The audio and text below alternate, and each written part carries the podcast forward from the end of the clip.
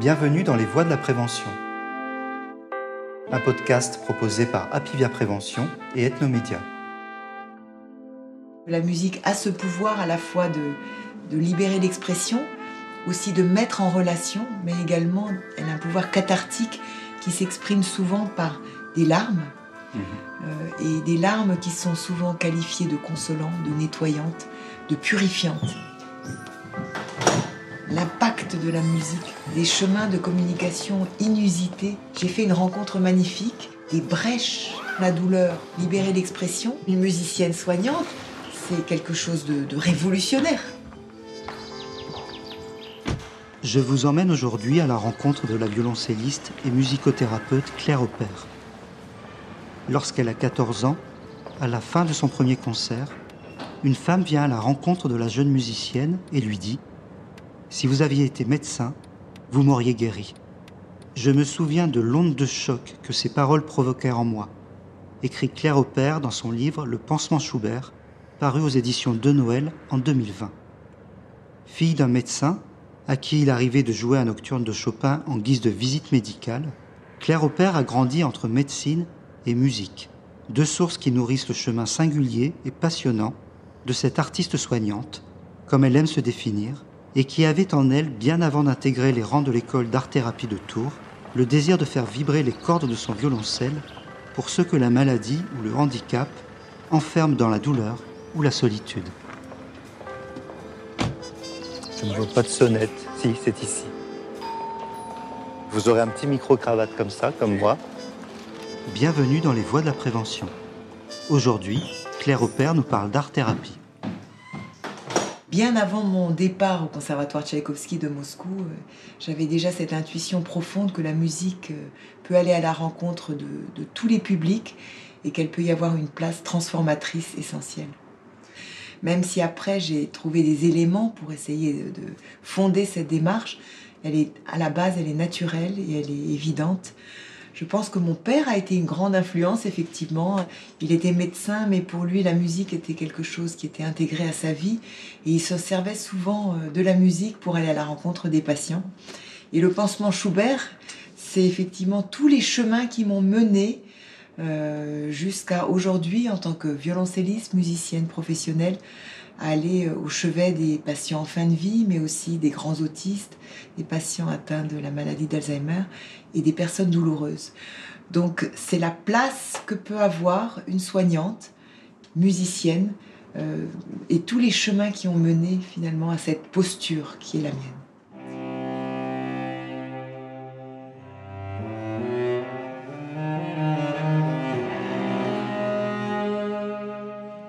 En 1996, Claire Opère assiste à un colloque Art et Médecine qui se tient à l'auditorium du Louvre. Elle y écoute Howard Buten, docteur en psychologie clinique à la personnalité atypique, puisqu'il est à la fois un spécialiste reconnu de l'autisme, un écrivain à succès, auteur du roman Quand j'avais 5 ans, je m'ai tué, et qu'il incarne à la scène le célèbre clown Bouffo, accueilli par les salles aussi prestigieuses que l'Olympia, le cirque d'hiver ou encore le théâtre du Rond-Point. Cette année-là, Claire Opère pénètre dans la loge du clown, se présente et lui demande Pourrait-on travailler ensemble? Après un long silence, Howard Buten lui répond brièvement Je vous écrirai. L'année suivante, en 1997, il ouvre à Saint-Denis le centre Adam Shelton, un centre pour les enfants autistes où il souhaite réunir éducation, psychologie, pédagogie, insertion et culture sous un seul et même toit. Claire Opère fait partie de l'aventure.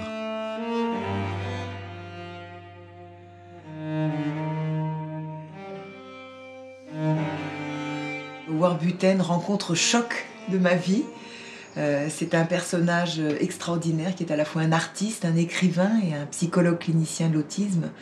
Une personne insaisissable, géniale.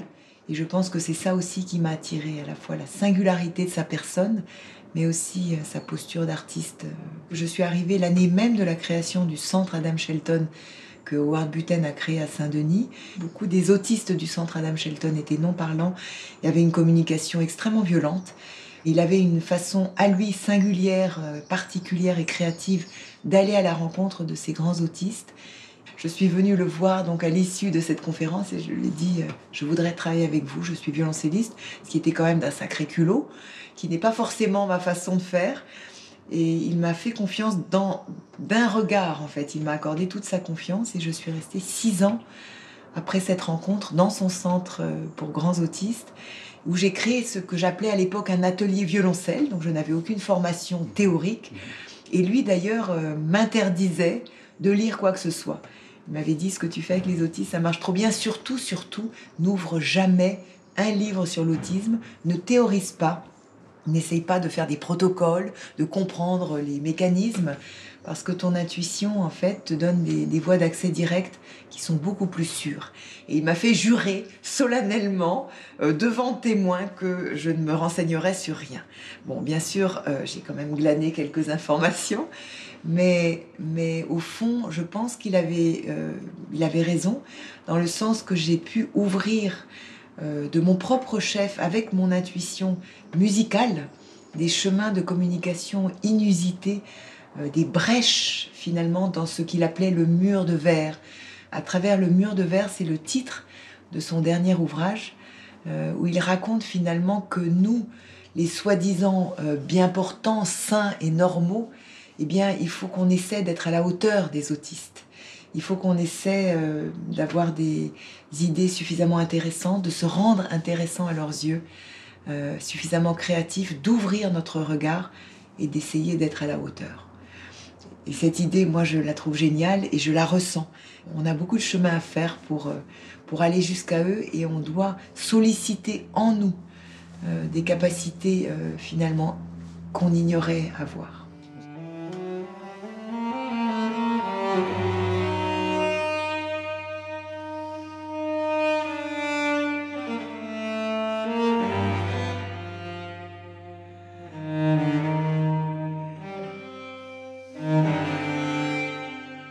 Il y a beaucoup de grands autistes qui, au contact de la musique, en fait, ont, ouvert leur communication d'une façon très très particulière et progressive et constante. Euh, je pense par exemple à l'un d'entre eux, toujours allongé par terre dans un coin de la pièce, qui ne réagit à rien et qui ferme ses oreilles, qui sont des oreilles trous, c'est-à-dire que ses oreilles ont disparu, se sont lissées avec le silence finalement qu'il veut instaurer dans son rapport au monde.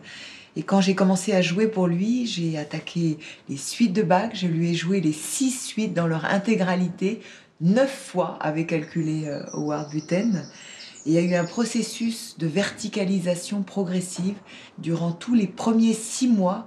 Tout d'abord, il s'est retourné vers moi, ensuite il a débouché ses oreilles trous, il a enlevé ses mains euh, finalement de, de ses oreilles, s'est rapproché en rampant de l'instrument a mis ses mains sur la table du violoncelle, qui est une source de vibration intense, s'est rapproché du piano qui était là, s'est hissé sur le piano, ce n'est pas peu dire, et a commencé à jouer des intervalles très précis, très dissonants, très disharmonieux, auxquels j'ai répondu avec mon instrument.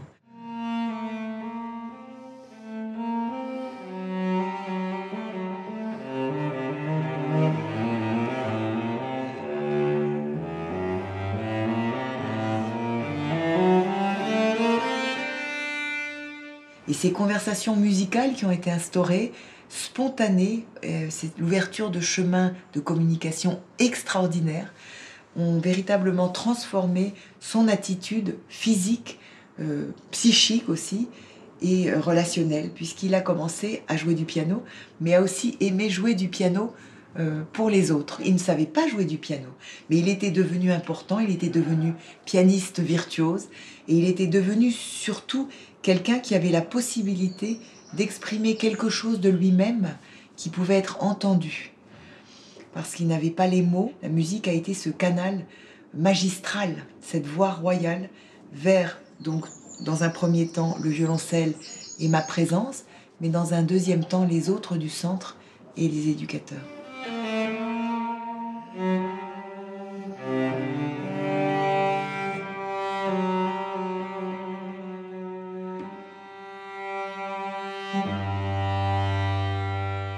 Claire Opère, extrait du Pansement Schubert, page 71.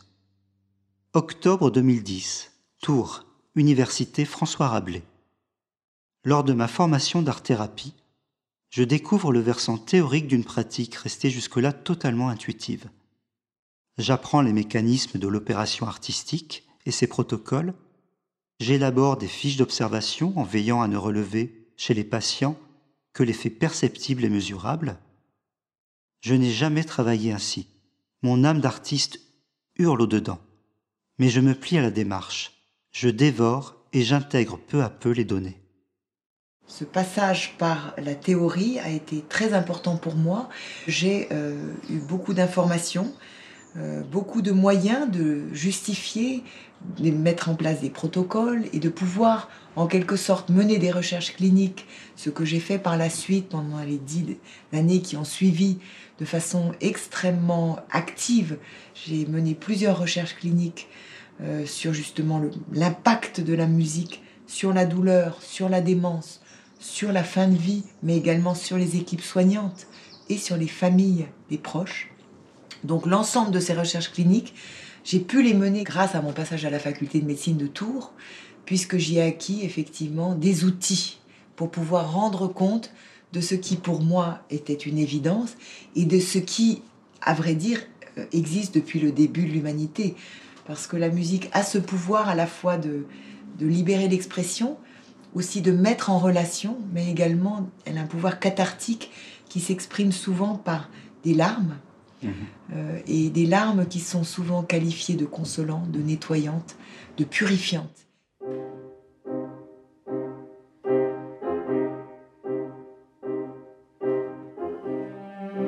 Claire Opère, extrait du pansement Schubert, page 12. Mon récit d'aujourd'hui veut rester au plus près des événements vécus pendant plus de 20 ans et raconter les chemins mystérieux empruntés par la musique quand elle atteint en plein cœur ce que l'on nomme autiste profond, résident d'EHPAD, patient dément, malade douloureux et en fin de vie. Faisant fi de la logique, mon récit tente de témoigner de cette part souveraine et intacte, noyau véritable en chacun de nous, que la musique rejoint et réanime parfois. C'est un récit heureux.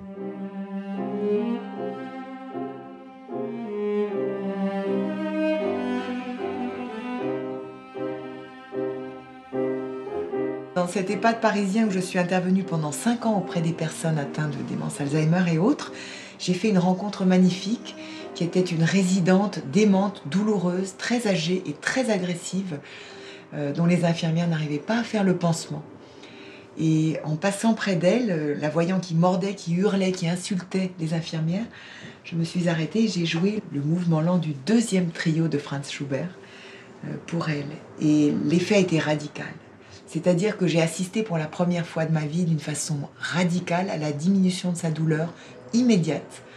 Donc la musique a eu un effet euh, très fort puisqu'elle a abandonné son bras aux infirmières, que le pansement a été réalisé en quelques minutes, que j'ai dû revenir deux fois dans la même semaine car il n'y avait pas d'autre moyen de soulager sa douleur et qu'à la suite de ce pansement miracle, une des infirmières qui était là a lancé cette phrase qui finalement est restée. Elle a dit il faudra absolument revenir pour le pansement Schubert.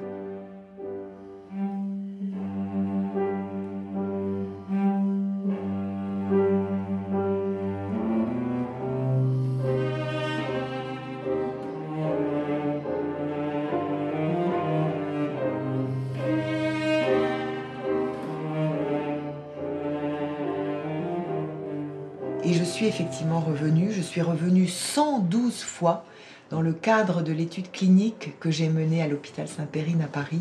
112 pansements douloureux, mais aussi ponctions et toilettes de patients euh, en fin de vie et patients douloureux ont été réalisés avec la présence du violoncelle. Et on a comparé, donc dans cette étude pansement Schubert, euh, deux séances à 24 heures d'intervalle, l'une avec la présence du violoncelle, et de la violoncelliste euh, thérapeute, et l'autre sans, donc sans musique. Et on a relevé des paramètres cliniques précis. C'est là que les outils qui m'ont été apportés à l'école d'art-thérapie m'ont été très utiles pour pouvoir comparer en fait deux séances à 24 heures d'intervalle. Donc des paramètres cliniques qui ont relevé euh, à la fois la douleur, l'anxiété, la relaxation musculaire. Et on s'est rendu compte que la présence de la musique vivante de toutes les musiques, hein, parce que je ne joue pas que du Schubert, je joue aussi toutes les musiques, du jazz, les variétés, musique du monde, du métal aussi, du rap, du rock. Je suis très fière euh, de ça. C'est grâce aux patients que j'ai appris finalement à élargir mes horizons. Eh bien, la, présence de la musique euh, diminue la douleur de 10 à 50 euh, sur des échelles de douleur validées. Et évidemment un impact positif sur les soignants. Il y a même une thèse de médecine qui a été rédigée pour montrer l'impact euh, des séances pansement Schubert sur les équipes de soins. Ce triangle qui est entre l'art thérapeute, musicien, entre le soignant et le patient, finalement ce, triangle nouveau qui est quelque chose qui peut sembler incongru mais qui est finalement une, une recherche novatrice extrêmement créative, euh, doit prendre en compte la subjectivité comme une force. Non seulement la subjectivité n'est pas à éviter, mais elle est moteur du soin c'est elle, c'est parce que les soignants en fait vont être impliqués dans le soin, parce que peut-être même eux vont pleurer, qui vont swinguer, qui vont chanter, que finalement la douleur du patient et son anxiété va diminuer. C'est la rencontre évidemment et la relation créée qui va être au, cœur euh, de l'apaisement et du soulagement.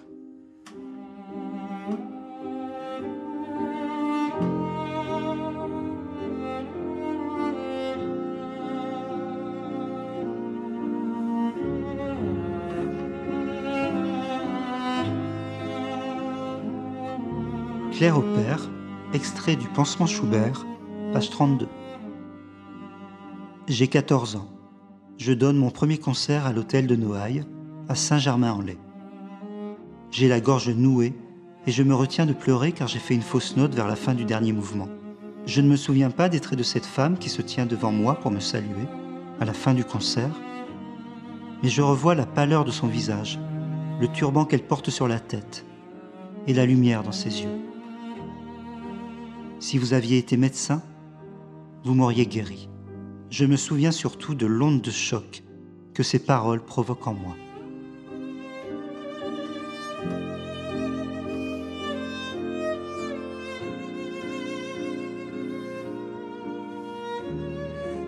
Et les vibrations du violoncelle, qui sont très amples, très puissantes, vont mettre en résonance euh, finalement ce qu'il y a de plus intime, de plus profond, euh, en la personne malade.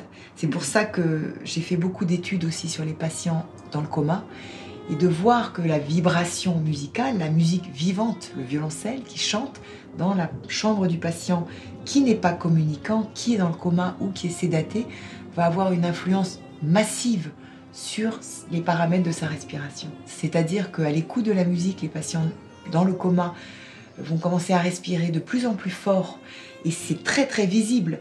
On voit le, drap qui se soulève de plus en plus largement alors qu'ils ne répondent pas à leur nom, alors qu'ils sont vraiment dans des comas profonds parfois. Et eh bien pour la famille qui est présente, c'est vraiment une source de, consolation, parfois d'apaisement. La semaine dernière, j'ai joué pour une, mère qui était elle en chaise roulante et qui venait accompagner son fils qui était en fin de vie. Et elle m'a demandé de jouer pour elle, euh, pour lui, mais aussi pour elle. Et à l'issue de la séance, elle a beaucoup, beaucoup pleuré. Ils ont tous pleuré. Et ils, ont, ils m'ont remercié profondément de leur avoir permis de pleurer. Et je pense que ce pouvoir euh, cathartique de la musique s'exprime par les larmes, mais s'exprime par des larmes qui, nettoient et qui permettent d'évacuer finalement euh, tout ce qui ne peut être dit, car il y a quelque chose évidemment de d'indicible dans l'approche de la mort et dans cette souffrance et cette séparation.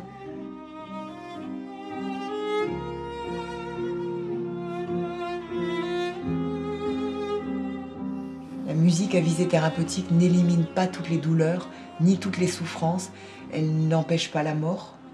Évidemment, euh, elle ne guérit pas les cancers, mais c'est un complément thérapeutique dans une équipe pluridisciplinaire. C'est un complément qui s'adresse à la partie vivante, à la partie saine de la personne qui est malade, qui est dans le coma, qui est sédatée, euh, qui est démente, qui n'a plus de mots, qui n'a plus même de corps pour réagir, parfois seulement les yeux, mais qui attestent en fait de la partie intacte de la personne malade.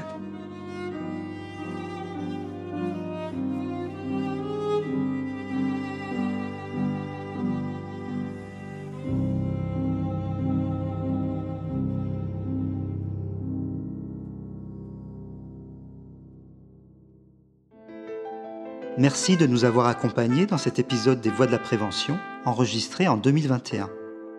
Un podcast proposé par Apivia Prévention et Ethnomédia.